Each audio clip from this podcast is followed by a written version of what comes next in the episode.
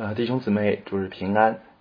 今天我们要来思想的经文很短，只有两节，但是其中的教训我们应该非常熟悉。基督徒是世上的光，也是世上的盐。这两个比喻常被同时提起，因为它们的基本含义一致，都是关于基督徒的见证，或者说是关于基督徒的生命品质。而这两个比喻也都同样表达了一个上帝的心意。就是基督徒应当有与世界不同的特质，应当对世界产生重要的和正面的影响，这是上帝的心意。好，在呃我们开始今天的正式分享之前，让我们先一同的祷告。亲爱的爸天父，祝我们仰望您，我们实在感谢您保守您自己的守望教会到如今啊这一路走来，真的是有满满的您的。恩典，主要我们为此来感谢您、赞美您，求您继续的祝福、保守您的教会，带领我们走前面的道路。我们把今天的聚会也交在您的手上，求您与啊在各处的弟兄姊妹同在，无论人数多少，愿圣灵都在他们当中啊，开启他们，感动他们，得着他们。主我们仰望您，保守我们下面的分享，您自己亲自的解开您自己的话语。来感动我们的心，听我们的祷告，这样的祈求是奉主耶稣基督的名，阿门。呃，上一周白木分享了跟随主的代价。据我了解，其实很多弟兄姊妹信主时都没有特别想过信仰的代价这个问题。大家觉得信主就意味着好听的音乐、彼此相爱的关系等等美好的事情。并没有特别的想过啊，信仰还有代价，可能那那个时候啊，我们就是想啊，也不太想得清楚。我想上帝的启示确实是渐进的，无论是在历史中启示自己，还是在我们的心中启示自己，都是一步步的推进。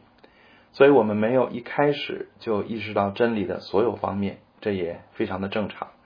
但是，如果我们信主多年，却还只知道当初知道的那一点点啊，那就不够了啊！圣经不是鼓励我们说，应当离开基督道理的开端，竭力进到完全的地步吗？而如果我们只愿意接受平安、顺利、祝福这样的信息，却不愿意接受征战、付代价的呼召啊，那我们也是太过任性了，而忘了保罗的劝勉，弟兄们。在心智上不要做小孩子，在心智上总要怎么样啊？在心智上总要做大人。上周白木分享了代价的问题，可能让我们心里咯噔一下。而今天的经文主题其实仍然对我们来说应该是一个挑战，仍然应当让我们感到一点压力。这两节经文给我们的最大的提醒就是，基督徒在神的面前是有责任要承担的。上帝对我们不是毫无要求，而是赋予了我们使命和责任，并且我们是否承担责任、是否履行使命是有后果的。如果我们认为上帝对他的儿女没有要求，开心就好，其实这是对信仰极大的误解。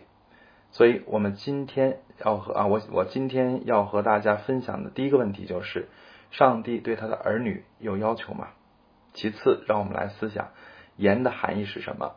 最后啊，我们来思想，如果我们拒绝做盐，那结果将会怎样？好，我们首先来思想第一个问题，就是上帝对他的儿女有要求吗？基督徒应该都熟悉“因信称义”这个词，这是我们新教特别强调的真理。我们承认得救完全在于神的恩典啊，是借着信心享受基督的功劳。而不是依靠自己的行为来换取上帝的认可，实际上也没有人的行为完全配得上上帝的肯定。但是我们也不能误解啊，以为人的善行因此就毫无意义。我们记得保罗说因信称义，但也不要忘记雅各说信心是与他的行为并行，而且信心因着行为才得成全。还有主耶稣自己也说。你们的光也当这样照在人前，叫他们看见你们的好行为，便怎么样？便将荣耀归给你们在天上的父。所以全备的真理应该是上帝呼召基督徒应当有好行为、好见证、好品德，而这些不是人骄傲的资本，而是人爱神、感谢神的表达啊，也不是用来和神交换的，而是用来见证神和荣耀神的。所以，基督徒不应当有这样的心态，就是觉得反正我已经得救了，只要能上天堂就足够了，或者甘心软弱，拒绝改变。拒绝结出生命的果子来荣耀神和见证神，这都是不对的。基督徒的生命不能够更新啊，活不出神喜悦的样式啊，或者长时间停滞，可能有三种原因啊。第一就是这样的人可能根本没有信主啊，那他自然不可能活出神的心意。如果有人完全感受不到世界的规则和神的心意之间的张力，他活在世上，完全没有内心的挣扎，在世界上仍然感觉极其适应，如鱼得水。那么这样的人很可能就是没有真正相信。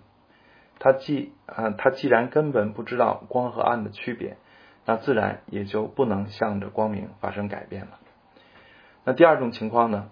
啊，第二种情况是一个人明显感到世界的要求和神的心意存在张力，甚至感受到极大的张力。内心也非常挣扎，但是难以胜过，常常软弱啊！我相信这样的人应该是真正的信徒啊！虽然常常软弱，但是他内心的纠结和痛苦就代表圣灵的工作。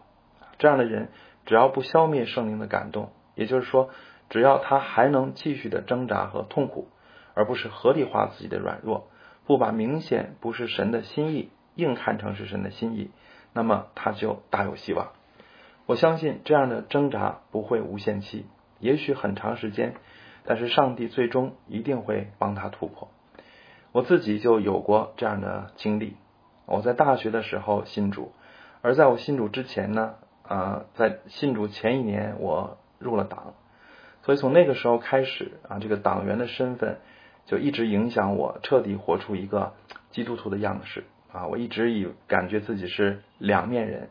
非常的不自由啊，非常的痛苦啊，也没有勇气啊和向别人做见证啊。我清楚的知道神的心意，但也清楚的害怕啊，如果退党可能要承受的压力或者损失啊。但是我有一点是值得肯定的，就是我从来没有模糊神的心意啊，从来没有劝自己一边做党员一边做基督徒也没关系啊，甚至骗自己说这是智慧。啊，这是灵巧像蛇。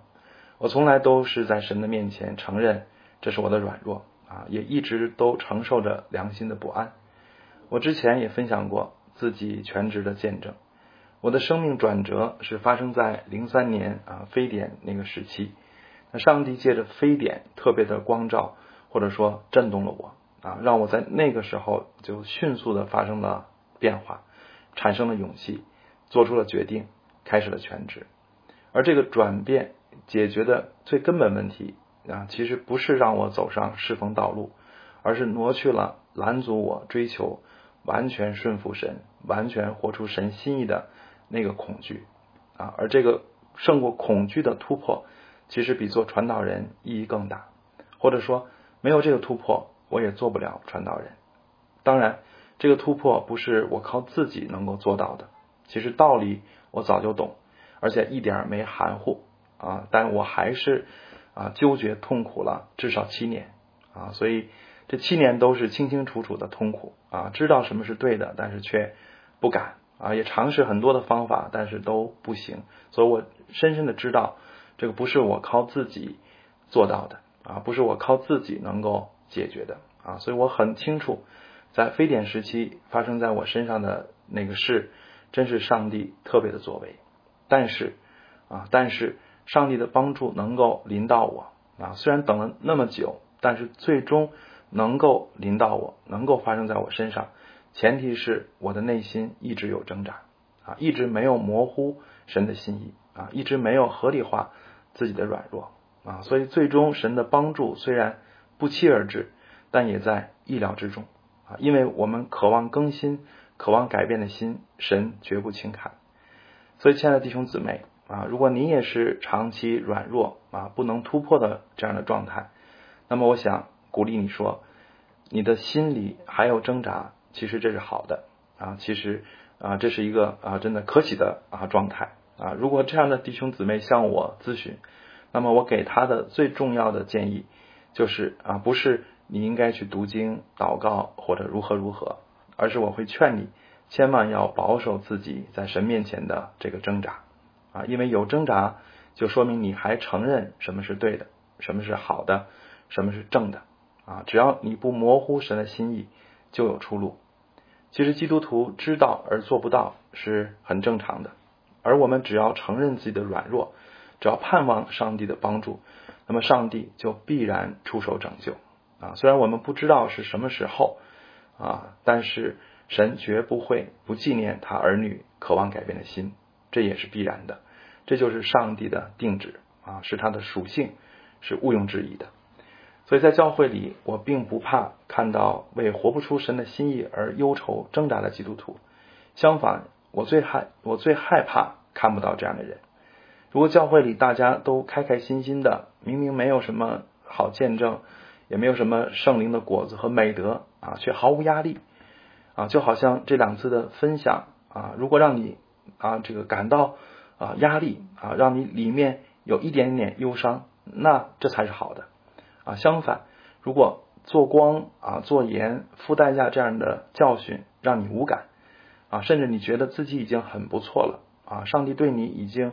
啊，没有更高的要求和期待了啊，那么这才是真正糟糕的啊！如果我们面对神的话语感到压力和纠结啊，就说明我们承认神的标准比我们所示的更高，这就说明我们的眼目还是清清楚楚的在向上看。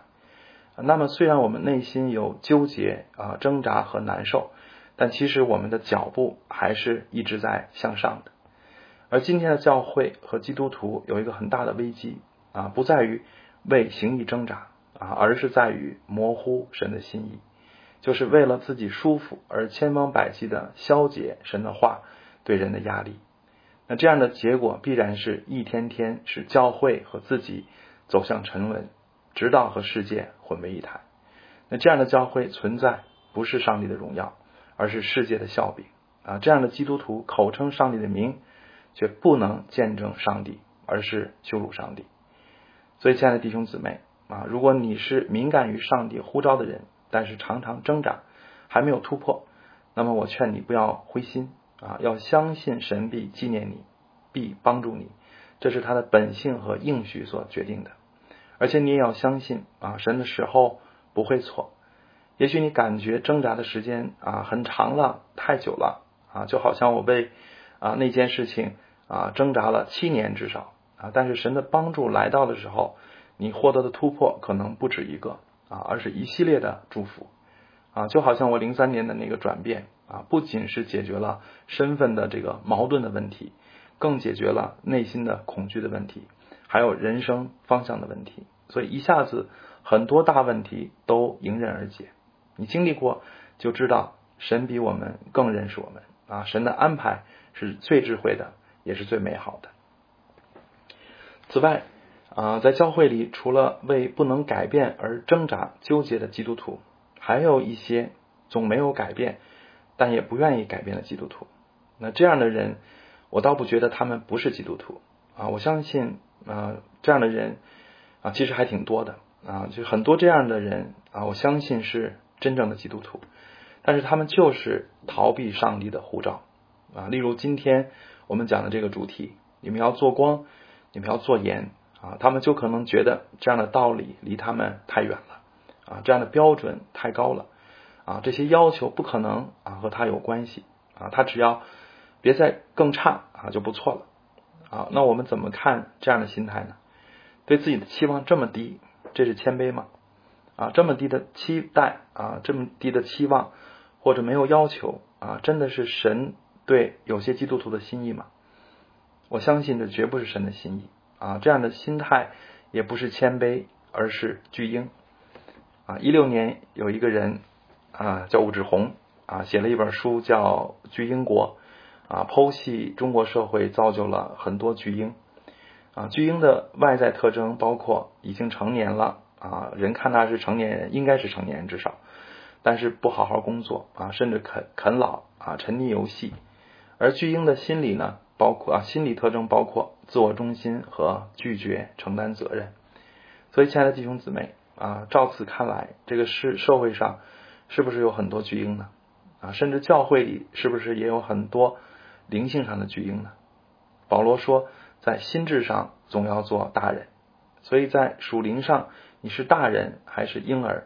其实这个区别主要不在于知识和能力上的多少和大小，就最关键的就在于你的心智，也就是你是愿意承担神的呼召和使命啊，还是否定或逃避神的呼召和使命啊？愿意在树林上成熟的人，他们会把圣经的话都当成神对自己的呼召和命令，他们愿意回应神的呼召啊，虽然不容易。但是他们不会逃避，也不会否认自己的责任，这就是心智。相反，灵性不成熟也难以成熟的基督徒，往往逃避呼召、责任和使命。他们可能常常聚会听到，但是心里排斥神的话向他们发出的呼召啊。他们甘愿做一个普通的基督徒，就在他们看来，所谓普通基督徒的意思就是见证不好，不能荣耀神，但是承认主的名，而且能上天堂。这就够了，但是在神的心里，真有属灵基督徒和普通基督徒的区别吗？我们想，上帝对他的儿女真的是期待不同、双重标准吗？我们在肉身中做父母的，有谁不希望自己所有的儿女都有出息呢？当然，我说的这个出息啊，不是指有钱有势或者考试第一啊，而是指有美好的灵性品格、有责任心、有担当，能荣耀上帝。啊，如果我们有十个儿女啊，难道你不是希望十个儿女都是这样的吗？啊，如果我们的儿女有一个不长进、不负责任、不成熟，啊，我们虽然不能够因此就不承认他是自己的孩子，啊，也不应该因此就不再爱这个孩子，但是我们难道不会因此忧伤、难过、遗憾和无奈吗？所以，我们啊，难道我们可以无所谓吗？其实神的心也是如此啊。如如果神对他的儿女，有双重标准，那他为何又说要审判人的工程呢？啊，为何草木和界的工程和金银宝石的工程，在他看来就是不同呢？所以，亲爱的弟兄姊妹，在神那里并没有双重标准。今天的经文也不是只给一部分基督徒的，而是给我们所有神的儿女的。虽然我们都有过属灵的婴儿期，但是神不愿意我们永远长不大啊，终身做婴儿，这就太不正常了吧？求神大大光照我们，特别是信主很多年、听到更多、聚会更久的弟兄姊妹，愿你们都兴起来。神早已呼召你更新改变，要去荣耀他，要能见证他。愿你今天被感动，愿你开始回应呼召，愿你开始承受使命。其次啊，我们再来思想盐的含义是什么？言的意思可以理解为好行为啊，或者是基督徒的美德。总之是能够看得见的啊，是与世界不同的，是能够见证神和荣耀神的。也有人说，基督徒不是做光做眼，而是视光视眼啊。这是从基督徒的身份角度讲。例如，我们如果是某一国的公民，那么应啊当然应该遵守这一国的法度啊，显出我们是属于那一国的。因此呢。我们是，既然是天国的子民啊，就应当行事为人遵守啊，遵循天国的法度啊，自然也就显出啊天国的见证来。其实做光做盐啊，或者是视光视盐，只是角度不同啊。其实呼召本身的意思没有区别。总之，基督徒的品德和行为应当让人看出不同，以致可以成为见证，可以荣耀神。而盐来啊，而用盐来比喻啊，特别说明基督徒啊有哪些特质呢？所以为什么要用盐呢？啊，所以有盐有哪些特点啊？是要主用来说明问题的呢？啊，一般来说啊，一般的解经书都会嗯提到两点啊，一是盐可以防腐，二是盐可以带来滋味啊。所以我们先看这个防腐的问题。那今天的世界如何呢？其实我们都看到这个世界。有太多不法的事发生，无论是中国还是美国，啊，借着今天发达的信息网络，我们每天都能看到世界各地正在发生的各种事啊，我想我不用多说，我们都应该能够看见，这个世界上没有一块净土啊，没有一块啊不被罪玷污的地方啊。那么在这样的世界上，教会和基督徒有什么责任呢？我们今天思想经文就告诉我们，上帝的心意是呼召他的儿女要来对抗世界的黑暗、不公和腐败，这就是盐的作用之一。那这个对抗是所有教会和基督徒的责任，也是在无数的领域中展开的。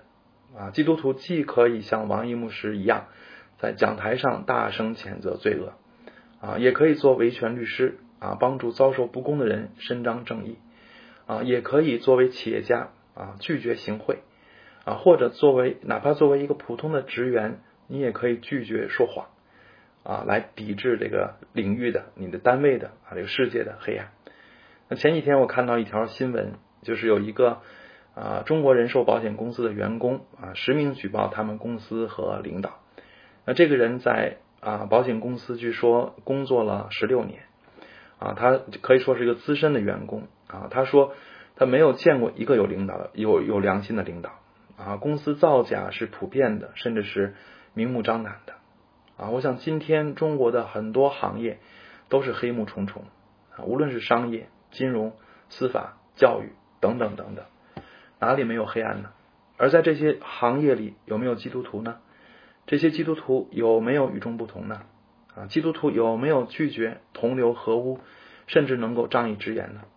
如果基督徒在他的领域和他的岗位上挺身而出了，至少拒绝同流合污，这就是做光做盐了。所以在对抗世界的腐败方面，我们谁啊是没有机会的呢？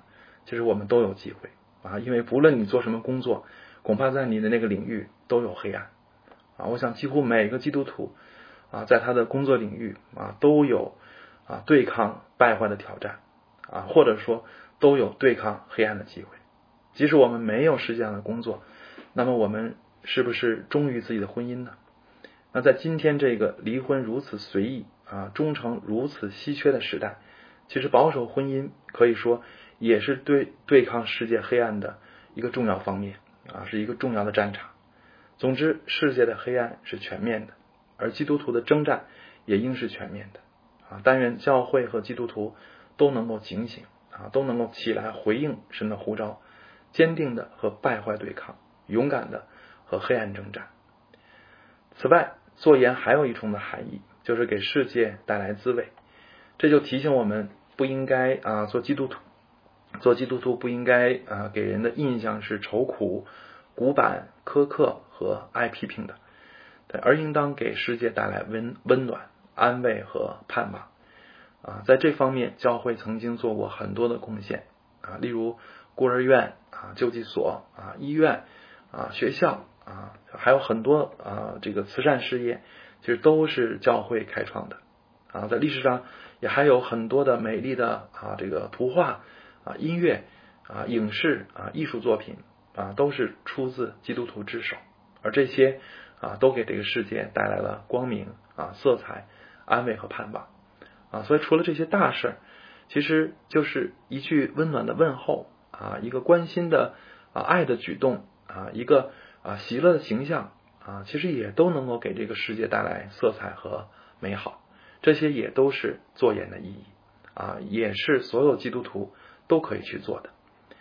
那另外啊，盐还有两个特点啊，一是呃不需要很多就有作用啊，所以我们有生活经验的人都知道啊，在大部分食材里，你只要放一点点的盐就有味道啊，所以基督徒不应该担心啊自己微不足道。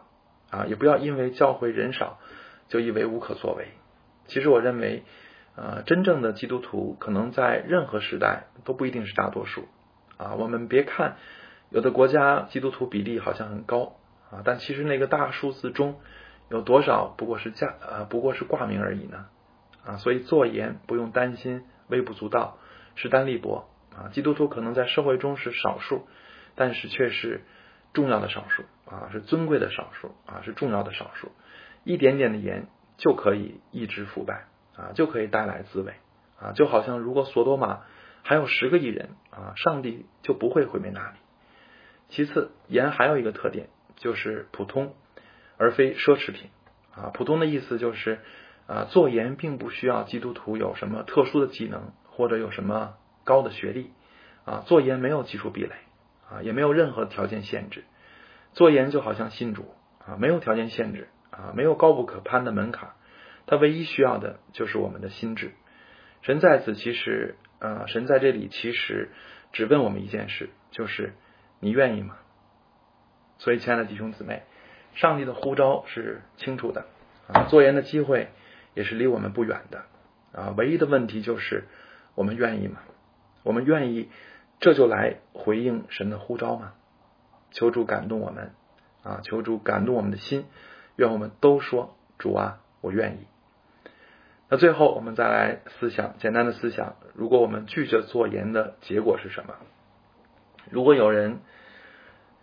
就是不肯回应神的呼召啊，就是不肯听从啊牧师百般的劝告啊，我们想会怎么样呢？圣经在此其实也说的很清楚啊，盐如果失了味啊，如果放在哪里都不合适啊，意思是基督徒如果没有用啊，没有用的意思不是不会赚钱啊，不能取得世界上的成功，而是指不能够荣耀神和见证神，这就是基督徒的没有用啊。那么。这样没有用的基督徒啊，不能见证神、不能荣耀神的基督徒，他就怎么样呢？啊，他就只好被丢在外面。啊，马太福音五章十三节和这段对应的经文，在丢在外面后，还加了一句啊，被人践踏啊，这就是不能够做盐的基督徒的结局啊。丢在外面不是不能上天堂的意思，而是说一个基督徒既然不能在世界面前面前见证神。那么他就必然和世界混合啊，是而和世界混合的结局是什么呢？结局就是被践踏啊，被践踏也有两重的意思，一是他的基督徒身份必被羞辱，人们看见他就会笑话说，这人还是基督徒呢啊，基督徒就是这样啊。其实这就不仅是羞辱他自己啊，也是羞辱神了。那另外还有一层意思是，他也得不到世界的好处。啊，因为如果他还是真正的基督徒，那么他里面其实还有圣灵的约束，以至于他想坏啊，可能也做不到彻底的和世界同流合污啊，结果就是两头不讨好，两头够不着，所以这岂不是最可悲的情况吗？所以，亲爱的弟兄姊妹，今天的信息让你感受如何呢？啊，但愿你不是听完了心里说谢天谢地啊，幸好。我这样的人还能上天堂啊！如果你这么想，那么说明你就是我刚才说的灵性上的巨婴啊！那我今天讲的就对你来说是白讲了。主在最后啊，在这一章的最后说：“有耳可听的就应当听啊！”愿我们都是有耳的，愿我们都听得进神的话啊！愿我们都能够起来，成为这世上的光，成为这世上的盐。阿门。求助保守恩待他自己的守望教会。